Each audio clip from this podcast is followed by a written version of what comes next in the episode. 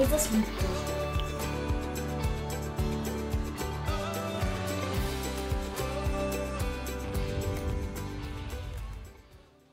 Jesus, ich bete, dass du uns jetzt die Herzen öffnest, dass wir deine Worte empfangen. Nicht Worte menschlicher Weisheit, sondern dein Wort, Jesus, deine Wahrheit. Das wollen wir annehmen und glauben. Und ich bete, dass du uns jetzt in dieser Zeit dabei hilfst. Und danke dir, dass du hier bist. Amen.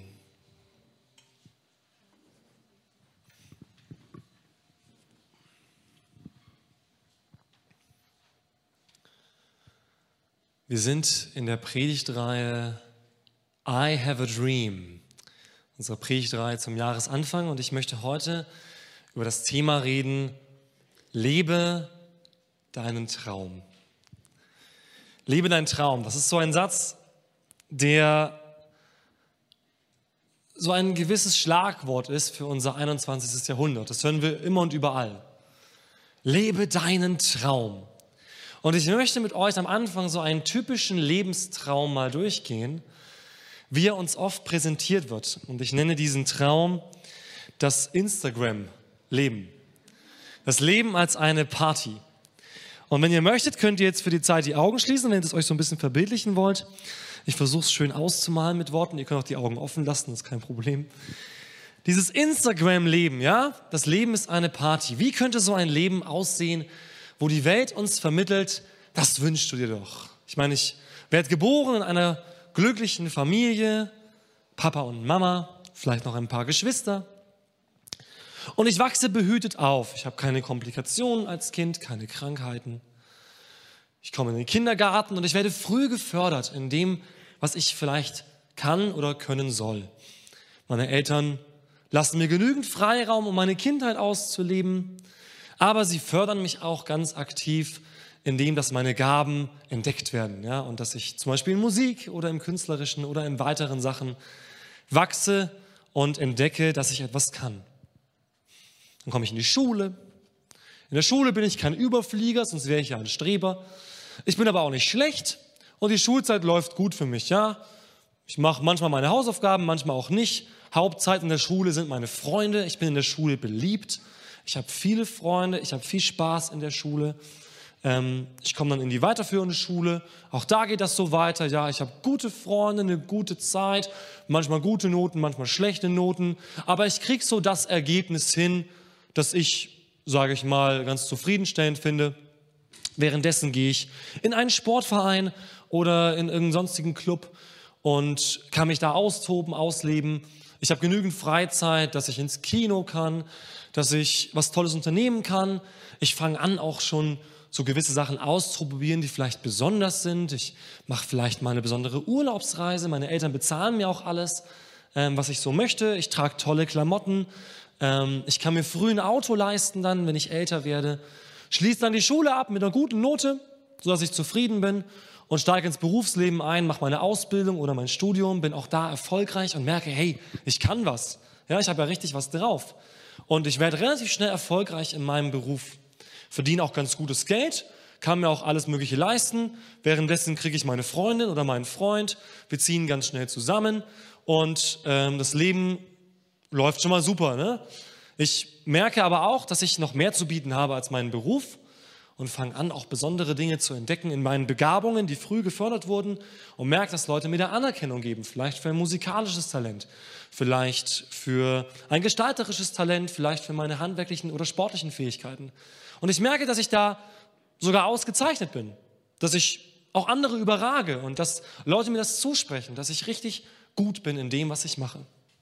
Auch in meinem Beruf läuft so, ich bin ein paar Jahre in meinem Beruf und relativ schnell kann ich Verantwortung übernehmen, weil die Leute merken, hey, ich mache das richtig gut. Und dann so mit Ende 20, Anfang 30 habe ich schon die Verantwortung, die ich mir eigentlich wünsche. Ich verdiene richtig gutes Geld, ich fahre mein Lieblingsauto, ich habe ein Haus, ich habe eine Familie und ich habe eigentlich schon die Stelle erreicht mit Mitte 30, wo ich sage, ey, hier kann ich bleiben beruflich. Ne? Im Prinzip bin ich schon on the top und äh, habe den Job, den ich immer wollte. Naja, jetzt geht es halt darum, dass ich das weitermache. Ne? Das heißt, ich muss gut, gut wirtschaften. Ähm, ich kann auch relativ früh mein Geld sparen, weil ich eben so viel verdiene und weiß, ich muss mir keine Sorgen machen für später. Ich habe nie groß mit Krankheiten zu kämpfen. Klar, irgendwann merke ich, gut, die sportlichen Aktivitäten, die werden ein bisschen weniger. Ich werde jetzt dann älter. Ne? Man kommt so in die 40er, in die 50er. Und ich merke, okay, das Ganze nimmt vielleicht ein bisschen ab. Dafür kann ich mir mehr andere Sachen gönnen. Ähm, ich gehe oft essen mit Leuten. Ja. Ich habe immer noch meine Freunde, die lange an meiner Seite stehen, mit denen ich eine gute Zeit habe. Und irgendwann geht es dann bald mal auf die Rente zu. Ne? Ich habe so alles gemacht, was ich so machen wollte in meinem Berufsleben, kann meine Verantwortung super gut abgeben, habe richtig einen tollen Job hinterlassen, bekomme ein Bild auf der Wand und kann sagen, ich gehe in aller Zufriedenheit in die Rente. Dann geht natürlich die zweite Hälfte los. Jetzt habe ich endlich mal Zeit, um alles zu machen, was ich bisher nicht machen konnte. Also erst mal drei Jahre um die Welt reisen. Ich lerne alle möglichen Länder kennen. Ich habe Zeit, vielleicht eine Sprache zu lernen. Ich habe Zeit, endlich mal äh, das im Garten zu machen, was ich immer machen wollte. Ähm, ich habe Zeit, mich mit meinen Freunden zu treffen. Und ich merke, okay, der Körper, der baut zwar ab und an ab. Ne, das wird immer so ein bisschen weniger. Aber ich bin gut medizinisch auch versorgt. Ne? Ich habe mich immer gut sportlich bewegen können. Ich habe mich gut ernähren können mit dem besten Essen und dem besten Zeug. Und merke, okay, jetzt so langsam komme ich so in den Endspurt. Und ich habe eigentlich, wenn ich zurückschaue, alles erreicht, was ich so erreichen wollte. Eigentlich fehlt es mir an nichts. Ich habe nichts, was ich bereue. Ja? Ich habe mich in meinem Liebesleben ausgelebt ähm, bevor ich mich mal irgendwann an einen festen Partner vielleicht gebunden habe. Meine Kinder, die haben jetzt das Geld, das ich habe, denen habe ich alles ihr Studium finanziert. Ich kann sicher sein, die sind gut gefördert von mir und ich kann mit einem guten Gewissen abtreten. Das ist vielleicht so eine Lebensgeschichte, so ein Lebensplan, wie man ihn sich vorstellen könnte und wie er uns vielleicht auch manchmal präsentiert wird.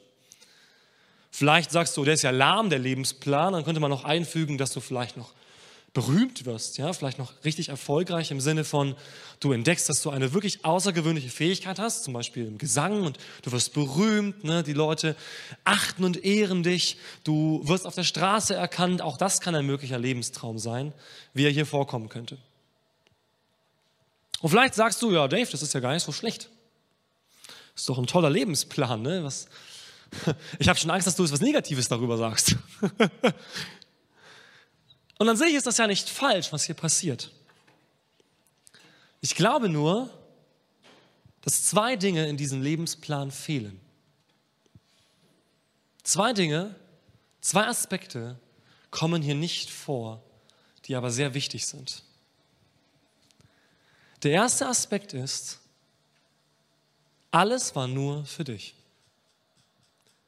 Es kam nichts vor, was irgendwie mal für irgendjemand anderen war. Und der zweite Aspekt, der fehlt, ist, dass irgendetwas bleibt. Denn wenn diese Person, die diesen Lebenstraum abtritt, also wenn die Person, die den Traum hat, wenn die abtritt, dann bleibt nur ein schöner Instagram-Kanal mit schönen vielen Fotos von allen möglichen Orten, wo ich war, mit tollen Erlebnissen, mit meinem Bild an der Wand in meinem Betrieb. Ja. Und das war's. Mehr bleibt nicht. Wir werden heute aus dem Philipperbrief lesen. Der Philipperbrief ist vom Apostel Paulus geschrieben, in einer Situation, wo er im Gefängnis saß. Und dieser Paulus redet, obwohl er im Gefängnis sitzt, von zwei Dingen immer wieder in diesem Brief. Nämlich davon, dass er eine unglaubliche Freude hat und dass alle anderen sich auch freuen sollen. Und dass er eine Vision hat. Einen Traum.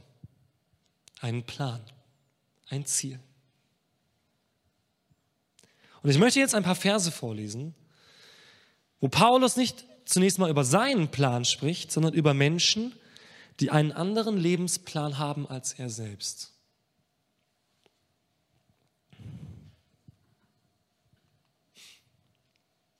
Ihr Ende ist das Verderben.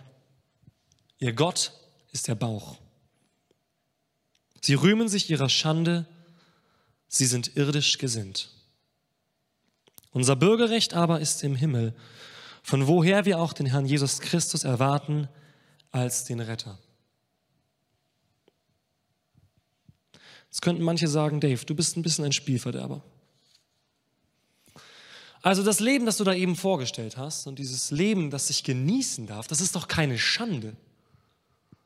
Das ist doch kein Verderben. Also warum sieht man das denn immer so negativ als Christ? Gott ist bestimmt ein Spielverderber. So denken viele. Und ich glaube, dass dieser Lebensplan und die schönen Dinge unseres Lebens nicht schlecht sind. Ich möchte hier ganz klar eine Mitte darstellen. Ich glaube nicht, dass die Bibel vermittelt, dass es keinen Genuss hier gibt, sondern wir dürfen hier genießen. Die Bibel sagt selbst, seht und schmecket, wie freundlich der Herr ist. Wenn Gott nicht wollen würde, dass wir hier irgendwas genießen, hätte er gemacht, dass alles, was wir essen können, nach, keine Ahnung, jetzt kann ich natürlich nur falsch liegen, nach Spinat schmeckt oder so. Ne? keine Ahnung. Ne? No front gegen die Leute, die gern Spinat essen. Ich esse eigentlich auch gern Spinat. Ich habe jetzt überlegt, was ich eigentlich nicht gern esse. Äh, Kraut. Ja, ich glaube, Kraut ist nicht so meins. Ne? Isst, man hier, man hier im Süden ja ganz viel. Ne? Diese Krautnudeln, das ist nicht so meins. Also wenn alles nach Kraut schmecken würde, das wäre irgendwie ein bisschen blöd, finde ich. Aber Gott hat uns eine Vielfalt gegeben an Genuss. Nicht nur im Bereich Essen, sondern im Bereich Kreativität, im Bereich Natur, im Bereich Wissenschaft. Das sind alles Dinge, die im Prinzip Gott geschaffen hat und die wir entdecken. Das ist mir ganz wichtig zu betonen, dass das zu diesem Leben dazugehört und dass das in Gottes Willen ist. Aber was Paulus hier sagt, ist, dass diese Dinge ihr Gott werden. Ihr Gott ist der Bauch. Mein Genuss ist mein Zentrum. Und das ist ein Lebenskonzept von vielen, nennt sich heute Hedonismus. Das heißt, das Ziel oder der Sinn des Lebens ist, dass ich glücklich bin und dass ich genieße. Und das ist an sich ja auch nicht falsch. Ich glaube, dass man Heuchler ist, wenn man sagt, das Ziel ist nicht glücklich zu sein. Jeder Mensch hat das Ziel, glücklich zu sein. Das ist von jedem Menschen das Ziel. Aber die Frage ist, was das bedeutet. Und die Frage ist, wie dieses Glücklichsein involviert ist in einen größeren Lebenstraum von mir. Oder ist Glücklichsein mein Lebenstraum? Lebe deinen Traum, hören wir oft. Aber was ist denn überhaupt dein Lebenskonzept? Hast du überhaupt einen Lebenstraum? Hast du ein Ziel für dein Leben? Ihr Lieben, diese Frage ist sehr, sehr wichtig.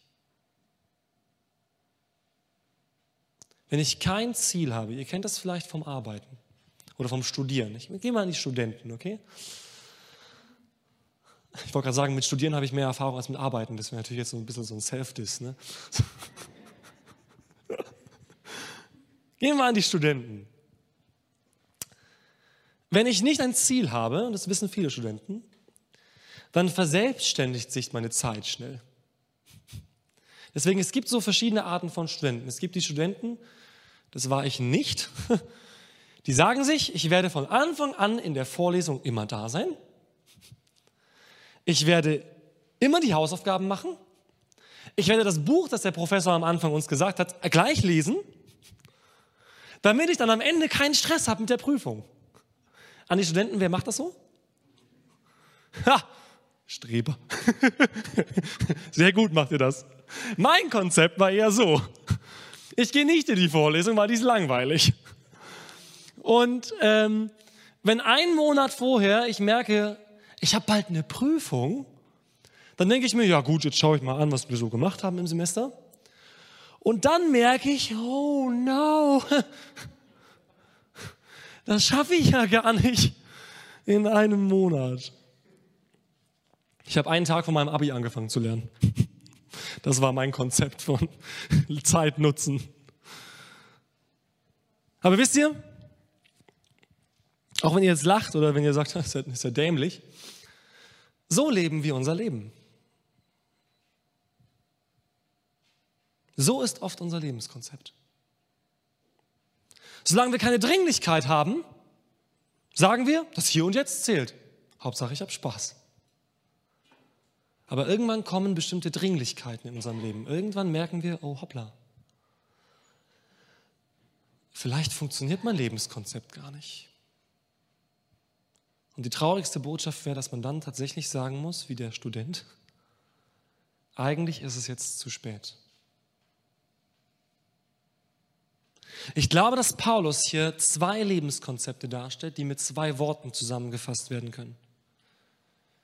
Und zwar gibt es das Lebenskonzept hier und das Lebenskonzept Ewigkeit.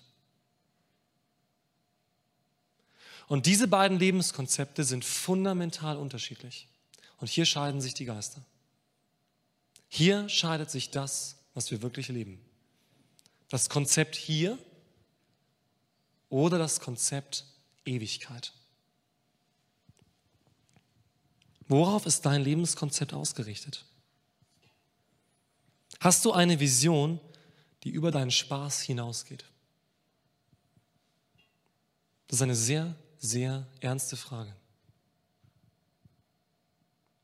Denn viele Menschen am Ende ihres Lebens schauen zurück und sind nicht glücklich und froh. Ich glaube nämlich, dass die wenigsten Menschen, die dieses Instagram-Leben führen, wie ich es vorher beschrieben habe, am Ende sagen werden, oh ja, das war total erfüllend. Ich glaube, dass viele Menschen am Ende sagen werden, irgendwas hat gefehlt. War es das jetzt? Das war der Traum, den ich mir immer gewünscht habe? Ein Bilderbuch? Mit meinen Urlaubsfotos? Das war mein Lebenstraum, ernsthaft? Viele Menschen sehen das schon in der Mitte ihres Lebens, nennt sich Midlife Crisis. Die schauen dann zurück, sagen, oh hoppla, die Hälfte ist vorbei, was mache ich denn jetzt mit meinem Leben? Ist das wirklich das, wofür ich leben will? Ist das mein Lebenskonzept? Und dann schmeißen sie alles über den Haufen. Neuer Partner, neuer Job, neue Wohnung und denken, das löst das Problem, aber es wird es nicht lösen. Weil es nicht auf die Frage ankommt, kann ich in der Hälfte meines Lebens mein Lebenskonzept ändern und es einfach neu befüllen mit dem Hier und Jetzt. Die Frage, auf die es ankommt, ist, ist dein Lebenskonzept hier und jetzt oder ist dein Lebenskonzept Ewigkeit? Das möchte ich dir ganz klar sagen. Auf diese Frage kommt es am Ende an. Jesus selbst sagt in Lukas 9, was hilft es dem Menschen, wenn er die ganze Welt gewinnen würde, aber an seiner Seele nimmt er Schaden? Das heißt, was, wenn ein Mensch alles, was er sich materiell, sichtbar, jemals wünschen kann, bekommt? Was, wenn er alles bekommt, was er auch jemals sich nur erträumt hat, aber das Wesentliche geht kaputt, nämlich er selbst. Er selbst bleibt nicht. Er selbst stirbt. Schon in diesem Leben innerlich und mit dem letzten Atemzug in Ewigkeit.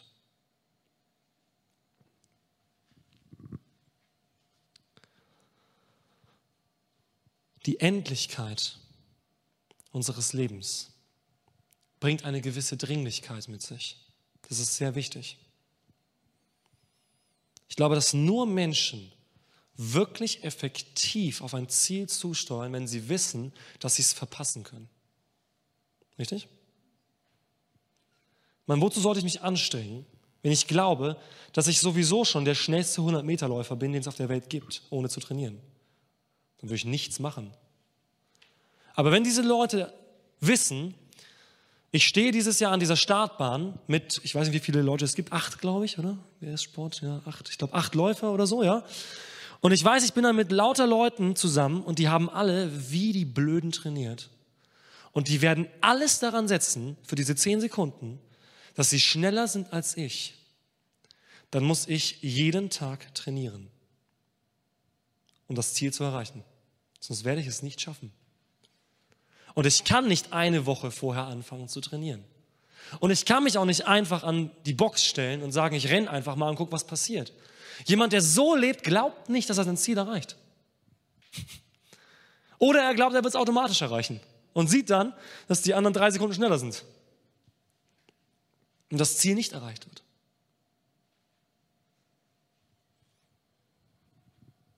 Die Endlichkeit unseres Lebens bestimmt die Dringlichkeit und deswegen reden wir nie darüber, dass unser Leben endet. Das ist wie mit so, wie mit so Filmen. Gell? Man redet immer darüber, wie man bis zur Hochzeit kommt. Gibt aber kaum Filme, die darüber reden, was man eigentlich in der Ehe macht und wie man das schafft. Ja? Alle präsentieren dir einen Lebenstraum, so bekommst du deinen Partner. Das ist deine romantische Geschichte vielleicht. Oder das ist deine romantische Geschichte. Aber was danach passiert, interessiert niemanden. Und genauso ist es mit diesem Thema auch.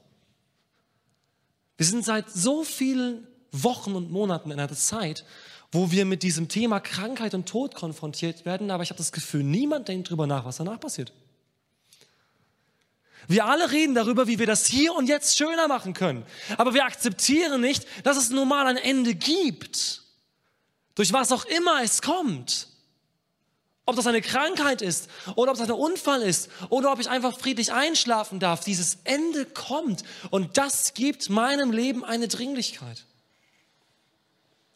Wo ich mich fragen muss, wie verwende ich die Zeit, die mir gegeben ist? Wie verwende ich die Zeit, die mir gegeben ist? Denn sie ist hier an diesem Ort begrenzt. Das gilt für jeden Menschen, ob du an Gott glaubst oder nicht, ob du seit Jahren Christ bist oder nicht. Diese Frage gilt. Paulus selbst sagt im selben Brief, im Philipperbrief, sagt er, eigentlich wäre ich da lieber im Himmel. Also ich könnte hier ja aussitzen einfach, gell? Aber ich tue es nicht, weil ich weiß, dass ich hier noch einen Auftrag habe. Und solche Menschen wie Paulus beeindrucken mich. Es sind Menschen, die bis zu ihrem letzten Atemzug sagen, ich lebe für meinen Traum. Ich lebe für mein Ziel. Paulus sitzt im Gefängnis und sagt bis zu seinem letzten Atemzug, ich freue mich, weil ich weiß, dass Gott alles, was mir geschieht, dazu nutzen wird, das Evangelium zu verbreiten. Das ist mein Auftrag. Gott hat mich berufen aus der Finsternis ins Licht. Er hat mich neu gemacht und er hat mir den Auftrag gegeben, seine Botschaft zu verbreiten. Das mache ich bis zum letzten Atemzug. Das war das Lebenskonzept von Paulus. Und mich beeindrucken Menschen, die sagen, ich lebe für etwas, das größer ist als ich selbst. Mich beeindruckt niemand, der für sich selbst lebt. Ich sage es ganz ehrlich.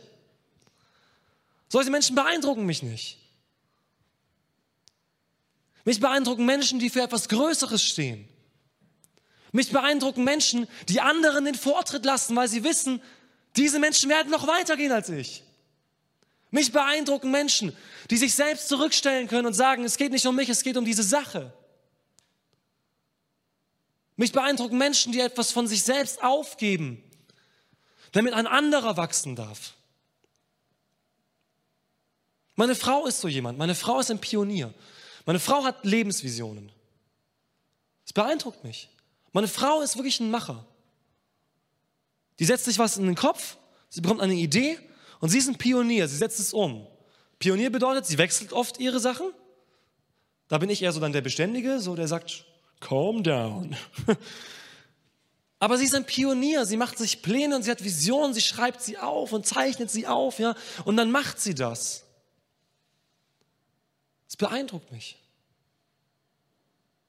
Weil ich sehe bei ihr, sie hat einen klaren Auftrag, ein klares Bild, eine klare Vision für ihr Leben.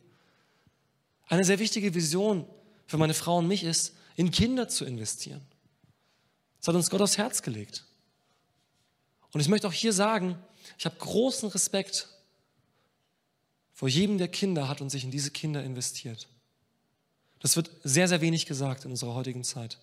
Aber ich möchte einfach sagen, wenn du Kinder hast und die großgezogen hast, das ist eine enorme Aufgabe. Und ich habe großen, großen Respekt für Eltern, die jede Nacht mehrmals aufstehen und ihr Kind versorgen. Die sich um ihre Kinder kümmern, wenn es ihnen schlecht geht. Die sich Zeit nehmen für ihre Kinder. Die das machen, was ihre Kinder mal wollen und dafür vielleicht ihre Urlaubspläne mal wegschmeißen. Ich bin sehr beeindruckt von Menschen, die sagen, ich traue mich in dieser Zeit, mich um Kinder zu kümmern. Und vielleicht auch sogar Einkommen oder Zeit zu opfern, damit sie etwas von mir bekommen.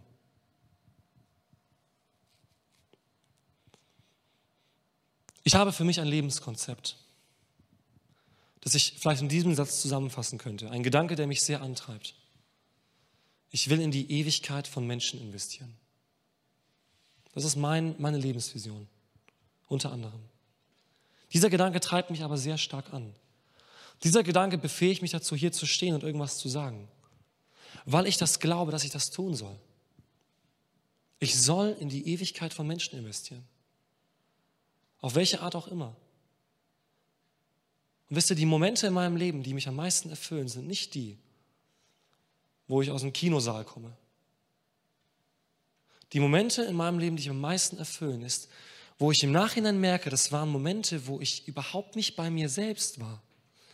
Wo ich gar nicht auf mich geguckt habe, sondern wo etwas war oder jemand war, wo ich gemerkt habe, ich konnte alles dafür geben. Das sind die Momente, die mich wirklich erfüllen.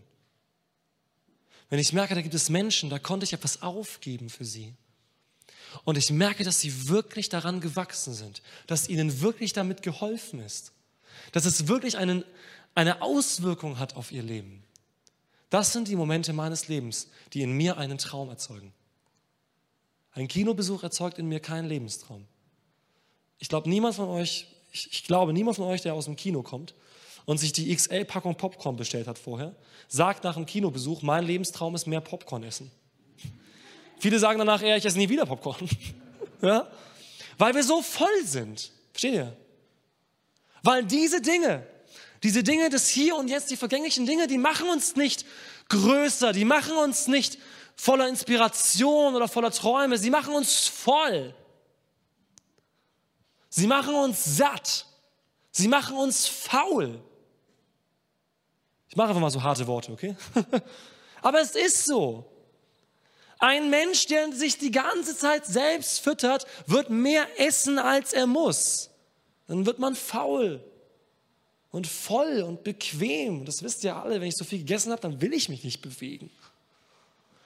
Nur wenn jeder Tag so ist, dass ich immer dafür sorge, dass ich satt bin ohne Ende, dann bewegt sich in mir gar nichts mehr.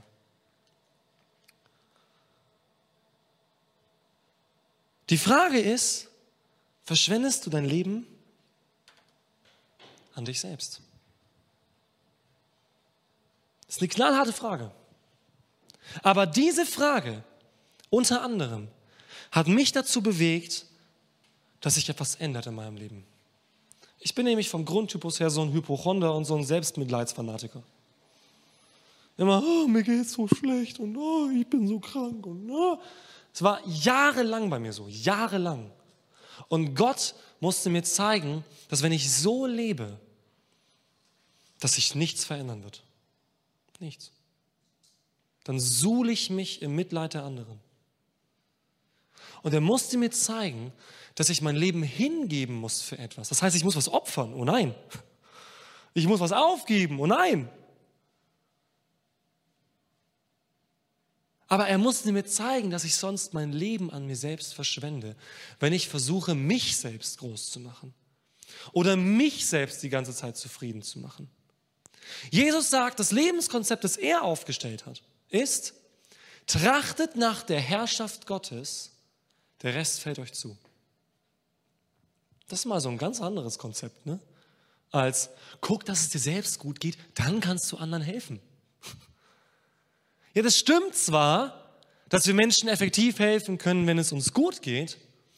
Das Problem ist nur, die meisten Menschen gehen den zweiten Schritt nicht. Die sind nach 50 Jahren immer noch dabei, dass es ihnen gut geht. Das ist kein Lebenskonzept, das mich wirklich bewegt, das mich trägt, das mich inspiriert.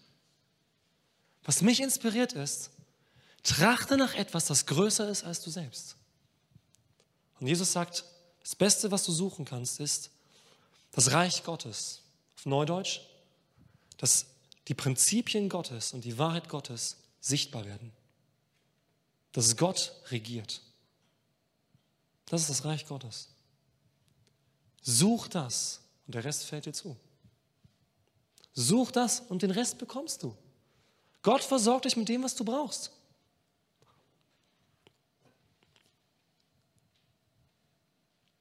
Verschwenden wir unser Leben an uns selbst? Im Prediger steht, er hat alles vortrefflich gemacht zu seiner Zeit. Auch hat er die Ewigkeit ihnen ins Herz gelegt. Ich glaube, das ist der Grund, warum viele Menschen zwar ganz, ganz viel machen in diesem Leben und, und vieles bewirken und ein tolles Leben führen, aber immer noch unzufrieden sind. Wir sind nie dazu geschaffen, dass das hier uns erfüllt. Denn Gott hat etwas in unser Herz gelegt, was den Menschen Schwierigkeiten bereitet. Das ist an sich erstmal nichts Schönes. Denn in uns ist ein Drang nach Ewigen. In uns ist ein Drang nach Dingen, die bleiben für immer. Jetzt kannst du dich fragen, und warum ist es ein Problem? Das ist doch an sich was Tolles. Das Problem ist, dass wir in einer Welt sind, die nicht ewig ist. Das ist unser Dilemma. Denn Gott ist ewig, aber wir sind getrennt von Gott. Die Bibel sagt, wir leben im, im, im Glauben und nicht im Schauen. Das heißt, wir müssen bedingt bestimmte Dinge glauben, die wir noch nicht sehen. Die ewigen Dinge sind noch nicht so manifestiert, dass wir sie sehen können, dass wir sie ergreifen können. Wir müssen sie in unserem Geist ergreifen. Wir müssen sie als unsere Vision setzen. Vision bedeutet auch inneres Bild. Eine Vision ist nichts, was du greifen kannst. Eine Vision ist, was nur du in deinem Innern siehst. Und das so stark ist, dass du dem nachgehst, bis es irgendwann eine Wirklichkeit ist. Wir sind von dieser Ewigkeit getrennt. Und das Schlimmere ist, es war unsere Entscheidung. Jetzt kannst du sagen, ich habe mich noch nie entschieden. Wann habe ich mich bitte dagegen entschieden, sowas Tolles zu haben, ja, oder das Leben zu haben, das mich erfüllt. Du hast dich dagegen entschieden, als du gesagt hast, du möchtest deinen Lebensplan durchsetzen. Das ist das Problem. Das haben wir alle gemacht. Denn die Bibel sagt, es gibt einen Lebensplan, der Lebensplan ist von Gott. Und Gott hat uns gesagt, wie dieser Lebensplan aussieht. Schon im Alten Testament lesen wir, Mensch, du weißt, was Gott will. Weil ganz viele einmal kommen mit, ja, ich weiß ja gar nicht, was Gott will. Doch, du weißt das. Du weißt, was Gott will. Jeder weiß das, weil es in unser Herz geschrieben ist. Das Gute, auch der Philipperbrief sagt, das Gute und Vortreffliche, die Liebe, das Reine, das sollen wir suchen. Gott fasst es uns zusammen, ja, zum Beispiel in den zehn Geboten, ja, du sollst nicht lügen, nicht stehlen und so weiter. Und wer von uns kann sagen, dass er das immer macht? Wer von uns kann sagen, ich lebe dieses Lebenskonzept Gottes? Niemand. Niemand hat dieses Lebenskonzept Gottes bisher umgesetzt. Es ist unmöglich. Dieses Lebenskonzept aus eigener Kraft umzusetzen, wird niemand schaffen. Niemand. Und so viele Menschen versuchen es. So viele Menschen versuchen sich selbst zu erfüllen. Aber wie soll ich mich selbst erfüllen? Das ist ein Paradoxon. Wenn ich derjenige bin, der sagt, in mir ist eine Leere, glaube ich wirklich, dass das, was diese Leere ausfüllt, in mir ist? Hätte ich das nicht längst schon gefunden? Besonders Menschen, die das schon 30, 40, 50 Jahre lang suchen? Nein, die Wahrheit ist, ich finde es nicht in mir. Ich finde es in dem, der mich gemacht hat. In meinem Gott. Und ich bin getrennt von diesem Gott aber nicht für immer. Denn Gott hat einen Ausweg geschaffen. Wir alle haben den Lebensplan Gottes weggeworfen. Aber Gott sagt, bevor er die Welt geschaffen hat, hatte er schon einen Lebensplan für dich. Und dieser Lebensplan sieht folgendermaßen aus, dass du bei ihm lebst und er bei dir und dass er dein Gott ist und du sein Kind. Und dass er alle Tränen von deinen Augen abwischt und dass du verwandelt wirst in sein Ebenbild und dass du bei ihm sein darfst in seiner Liebe für immer. Das ist das Lebenskonzept Gottes für dich. Aber Gott sagt, es gibt nur einen Weg. Wenn wir alle sagen, wir wollten das nicht, hätte Gott jedes Recht, heute uns die Lichter auszuknipsen und zu sagen, ihr glaubt, eure Pläne sind besser als meine? Ihr glaubt, ihr könnt mir, dem allein wahren Gott, vorschreiben, was ich tun muss? Er hatte das Recht, jedem von uns heute zu sagen, wisst ihr was, wenn ihr glaubt, dass eure Pläne so gut sind, dann nehme ich euch alles. Das könnte er sagen, mit, mit gutem Recht. Aber wir glauben nicht an einen Diktator. Wir glauben an einen Herrscher, der gerecht, barmherzig und liebevoll ist. Und dieser Gott wurde Mensch, das war nämlich der Weg. Er sagte, okay, ihr alle habt Schuld auf euch geladen. Ihr alle habt nicht das getan, was ich wollte. Ihr alle habt nicht dieses Leben genommen, das ich euch angeboten habe, dann bringe ich das Leben zu euch. Dann bringe ich das Leben zu euch. Und Gott wurde Mensch vor 2000 Jahren, lebte wie einer von uns, erfuhr alles, was wir erfahren müssen und starb am Kreuz. Jesus selbst auf dieser Erde hatte ein Lebenskonzept. Und das lautete, ich werde nach Jerusalem gehen und ich werde überliefert werden an die Obrigkeit und ich werde sterben. Und seine Jünger sagten, das kannst du nicht machen. Du bist der Messias. Ich meine, warum du? Und Jesus sagte, du kannst mich nicht davon abbringen, das ist mein Ziel. Und die Bibel sagt, an einem Punkt im Leben von Jesus richtete er sich nach Jerusalem und marschierte auf die Stadt zu, weil er wusste, sein Ende kommt bald. Jesus hat sein Ziel verfolgt. Und dieses Ziel war, dich zu retten am Kreuz. In dem Moment, wo Jesus starb am Kreuz, rief er, es ist vollbracht. Und in diesem Moment wurde alle Schuld bezahlt von jedem Menschen, die jemals begangen wurde. Bis heute. Und wenn du diesen Gott nicht kennst, dann möchte ich dir eines sagen, dir ist bereits vergeben. Alle Fehler, die du gemacht hast, alle Entscheidungen, wo du falsch abgebogen bist, alle falschen Lebenskonzepte, Gott hat dir vergeben. Aber der Ball wurde dir zugespielt. Du bist dran zu entscheiden. Gott hat entschieden. Seine Entscheidung steht fest. Du darfst zu ihm. Du darfst diese Ewigkeit erfahren. Jesus sagt, ich bin die Auferstehung und das Leben. Wer an mich glaubt, wird leben, selbst wenn er stirbt. Und der Ball wird uns zugespielt. Und Jesus sagt, meine Tat ist getan. Du musst Ja sagen. Denn Gott zwingt dir das nicht auf. Die Vision Gottes ist kein Befehl. Es ist ein Angebot. Aber Gott sagt, du kannst gerne bei deinem Lebenskonzept bleiben. Es ist deine Entscheidung. Selbst uns Christen sagt er das, ja. Er sagt, du kannst entscheiden. Natürlich kannst du entscheiden. Aber überlege, was am Ende dabei rauskommt. Bedenke, dass du stirbst, damit du klug wirst.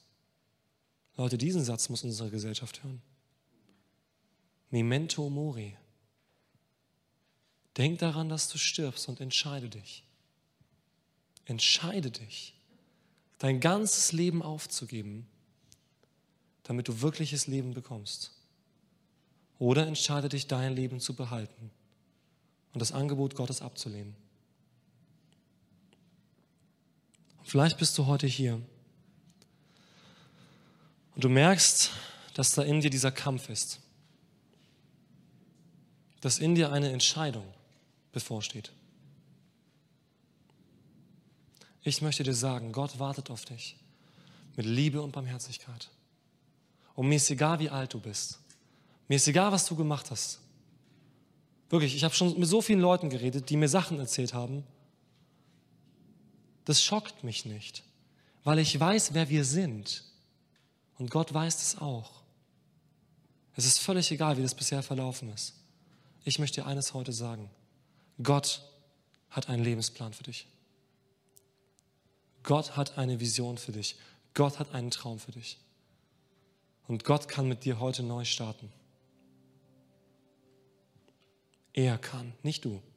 Du kannst nicht. Ich kann auch nicht. Er kann. Er kann es. Heute, wenn ihr seine Stimme hört, verstockt eure Herzen nicht sagt die Bibel. Verschließ dich nicht. sondern Gott ruft dich auf, dich zu öffnen für diese Wahrheit. Ihn als den wahren Gott anzuerkennen und zu verstehen, dass er etwas Gutes für dich will. Wisst ihr was? Das kostet uns alles. Das kostet unseren Stolz, das ist so. Weil um das zu verstehen, muss ich eingestehen, dass ich richtig schlecht bin. Weil sonst hätte er nicht sterben müssen. Wenn er so schlimme Dinge tun musste an sich selbst, wie schlimme Dinge muss ich getan haben? Ich bin kein guter Mensch. Und darum geht es auch nicht. Es geht darum, dass er gut ist. Er ist gut. Und er hat einen Neuanfang für dich. Er hat einen Lebensplan. Vielleicht sind hier Menschen, die hatten einen Lebensplan und der ist zerplatzt. Und ich möchte aufrichtig im Herzen sagen, dass, dass es mir wirklich unglaublich leid tut. Menschen, die einen Traum hatten von Familie und ein Autounfall verändert alles. Menschen, die endlich ihre Sicherheit gefunden hatten und eine Kündigung liegt auf dem Tisch und das ganze Leben wird rumgeschmissen. Ich möchte sagen, Gott sieht das und es ist ihm nicht egal. Aber Gott will dir helfen. Nimm seinen Lebensplan, nicht deinen. Nimm seinen Lebensplan, nicht deinen. Die Bibel sagt, denen, die Gott lieben, müssen alle Dinge zum Besten dienen. Und ich sage dir eines, ein Leben, das wir mit Gott führen, ist vielleicht richtig schwierig. Und da sind so viele schlechte Dinge drin, wo ich mich beklagen könnte. Aber wisst ihr was? Ich glaube, dass Gott Geschichten schreibt, die am Ende ein Happy End sind. Und wenn ich sterbe im Leid und wenn ich sterbe in Krankheit und wenn ich sterbe in allem möglichen Mist, wisst ihr, was ich sagen will? Ich will sagen, ich glaube an Jesus. Und selbst wenn ich abtreten sollte im größten Leid, das Leid dieser Welt fällt nicht ins Gewicht gegenüber der Herrlichkeit, die wir empfangen werden durch unseren Herrn Jesus Christus. Es ist egal. Am Ende wird es egal sein. Und das möchte ich dir so zusprechen. Am Ende wird es alles egal sein, wenn wir Jesus haben. Es wird egal sein, ob du im Job versagt hast, weil Gott macht einen Neuanfang. Es wird egal sein, ob du krank warst, denn du wirst gesund sein in Ewigkeit. Es wird egal sein, wie viele Menschen dich enttäuscht haben. Er wird dich nie enttäuschen. In Ewigkeit. Es wird weg sein.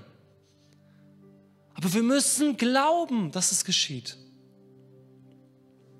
Und wir müssen warten, bis dieser Lebensplan Gottes sich voll manifestiert. Und so lange müssen wir glauben. Und wenn du heute hier bist und du sagst, mir fehlt dieser Glaube, ich habe aufgegeben. Was will Gott mit mir noch machen? Ich habe keine Lust mehr, irgendwas zu machen. Vielleicht hast du dich 20 Jahre für Menschen hingegeben, hast nichts zurückbekommen. Hey, das ist hart. Aber lass dich von Gott neu ansprechen, nicht von den Menschen. Und wenn du heute hier bist und sagst, hey, irgendwie wünsche ich mir das, mein Leben, was ist mein Leben? Irgendwie, ich bin irgendwo falsch abgebogen dann möchte ich dir heute sagen, Gott wird etwas verändern. Und wenn du hier bist und du möchtest das, dann heb einfach deine Hand und ich werde für dich beten.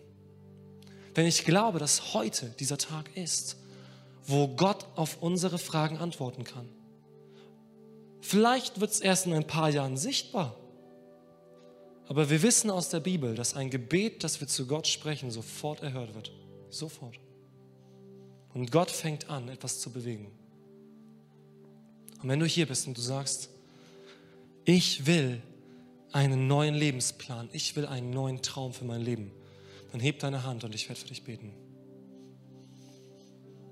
Halleluja.